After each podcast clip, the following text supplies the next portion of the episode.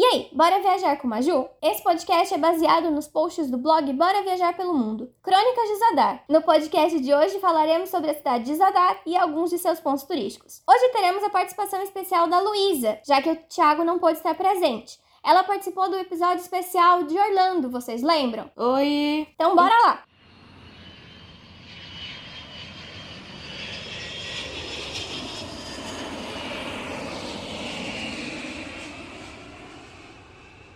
Então, para começar, pode me contar um pouco da história de Zadar? Vamos lá. Então, Zadar é uma cidade localizada na região litorânea da Croácia e faz parte da região da Dalmácia. A sua história se inicia em torno do século 9 a.C. e, de acordo com os registros históricos, a região já foi povoada por tribos ilírias, que dominaram até a chegada do Império Romano. Nossa, bastante tempo, né? Verdade. Depois, fez parte do Império Bizantino, do Reino Húngaro, do Reino da Croácia, do Reino de Veneza, do Império Austro-Húngaro, do Reino Francês e da Federação de Iugoslávia, como também foi dominada pelas tropas alemãs de Hitler e passou pela Primeira e Segunda Guerra Mundial e pela Guerra Civil de 1995. Gosta de ser dominada, né? Hoje, Zadar é um destino muito procurado, uma incrível arquitetura com diferentes influências e um dos pôres do sol mais lindos do mundo. Eu queria saber qual é o ponto turístico mais bonito, mais famoso. O mais famoso, um dos mais famosos, é a Saudação ao Sol. É um painel solar com centenas de placas de vidro dispostas em círculos de 22 metros de diâmetro, que absorvem a energia solar durante o dia. E à noite, os LEDs se acendem e produzem várias cores e sequências diferentes de luzes. Pode me contar mais um pouco das, dos pontos turísticos de Zadar? Então, outro ponto muito importante é, de Zadar é o órgão do mar. Inaugurado em 2005, é um instrumento musical criado a partir de 35 tubos abaixo de degraus de mármore branco, que produzem sons que dependem da velocidade, do volume da água e do tempo entre as ondas. E dessa forma é impossível ouvir a mesma melodia. Você que gosta de uma boa música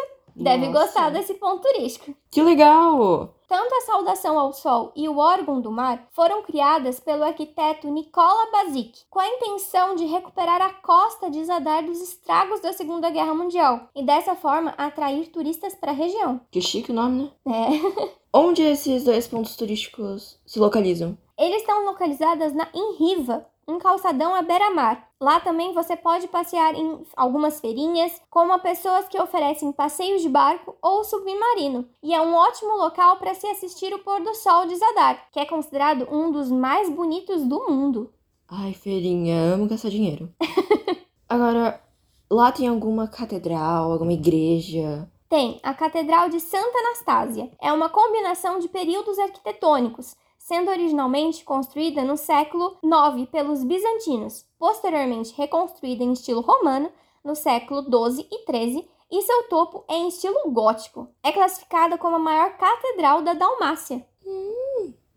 Quero visitar. Eu também. Anexada à catedral está outro ícone da cidade, a Torre do Sino, que possui cinco sinos e 180 degraus, e é possível ter uma vista incrível da cidade. Imagina subir tudo isso? Eu já estaria morrendo, mas é. Eu também. Não, mas coitadas das pessoas que moram perto, de, perto, né? Porque os sinos, cinco sinos balançando todo dia.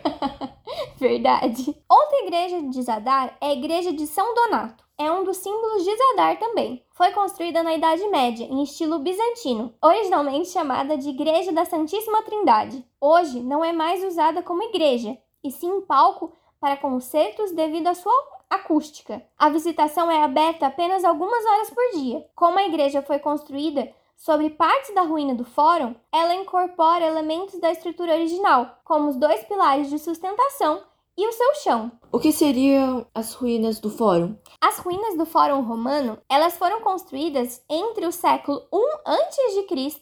e o século III depois de Cristo, em homenagem ao imperador Augusto. Antigamente, era o centro da vida pública e o maior da costa oeste do país. Lá havia um templo dedicado aos deuses Júpiter, Juno e Minerva, um altar de sacrifício, que era utilizado para rituais, um mercado romano e um pelourinho. E hoje as ruínas formam um museu a céu aberto. Eu amo mitologia.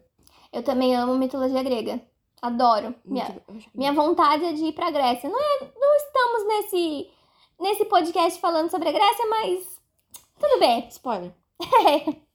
Agora, tem museus em Zadar? Tem o Museu Arqueológico de Zadar. Ele foi fundado em 1832. É o segundo museu mais antigo da Croácia, imagina? Ser melhor que eu.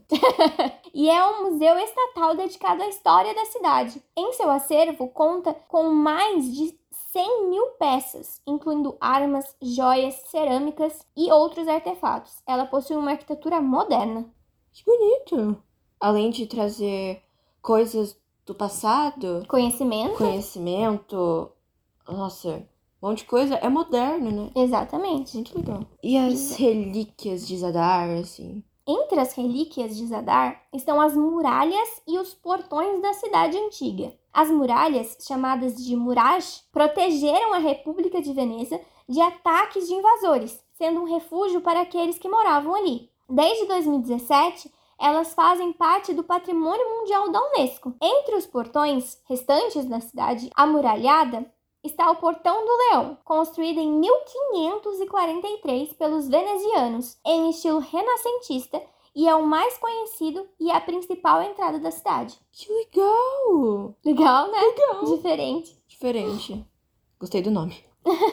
Zadar tem muitas coisas, deve ter praças também. Muito importante, certo? Tem a Praça do Povo, que foi e é centro da vida pública de Zadar, desde a construção no século XVI. Alguns pontos de interesse nessa praça são o Palácio da Guarda Municipal, que foi construído em 1500, o Loggia da cidade renascentista, inaugurada em 1565 e utilizada como local para fazer anúncios públicos importantes e proclamações. E hoje é uma galeria pública de arte e de outras exposições. E por fim, a prefeitura da cidade, construída na década de 1930. Tem uma rua mais famosa, mais visitada em, Zadar? Tem a Cale Larga, é a rua mais famosa de Zadar. Em italiano significa rua larga. Porém, para os locais, a rua é mais do que uma rua larga. Ela relembra memórias de diversão e de encontros, do primeiro amor e de momentos felizes. Ela é o coração de Zadar.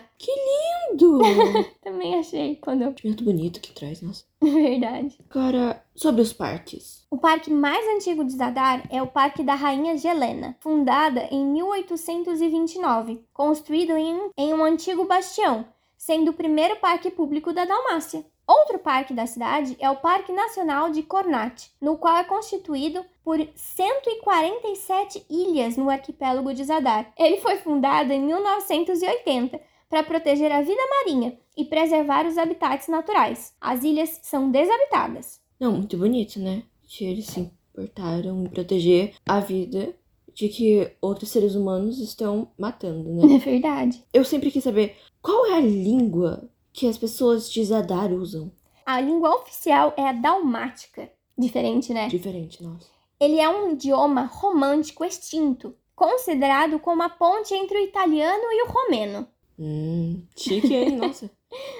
Bonito, né? Que eles têm uma língua tão. uma língua romântica. Verdade. É. E o dinheiro? Que precisa ter pra você passear em todos os lugares, assim.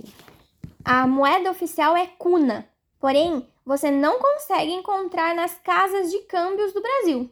E nós, brasileiros, nós podemos entrar na Croácia, sim? Com Com facilidade? Podemos. A gente não precisa de visto para entrar na Croácia. A gente pode ficar lá por 90 até 90 dias como turistas no país.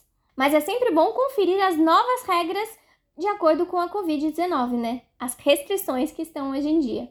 Entendi. Né? Tem que se proteger, né? Com A gente- certeza. É bom viajar, mas se proteger também. É, é segurança, né? Exatamente. E pra gente curtir mesmo, precisa saber da época. Qual que é a melhor época, assim, pra você ir pra Zadar? A melhor época para quem quer curtir uma praia em Zadar são os meses de junho, julho, agosto e setembro, sendo junho e setembro mais tranquilos e julho e agosto mais movimentados, mais agitados. E janeiro, fevereiro, novembro e dezembro são os meses mais chuvosos, então tem que ficar ligado. Entendi. Presta atenção. Exatamente. Esse destino foi indicado por Patrícia Cameda, que foi para lá em abril de 2016. Ela escolheu lá porque Zadar foi dado como o melhor destino europeu de 2016. E a dica essencial para ela é se perder pela cidade murada e ficar ali olhando o pôr do sol na frente dos monumentos. Esperamos que você tenha gostado da nossa viagem por Zadar. Para mais informações, acesse o Instagram e blog Bora Viajar pelo Mundo. Os links estarão na descrição.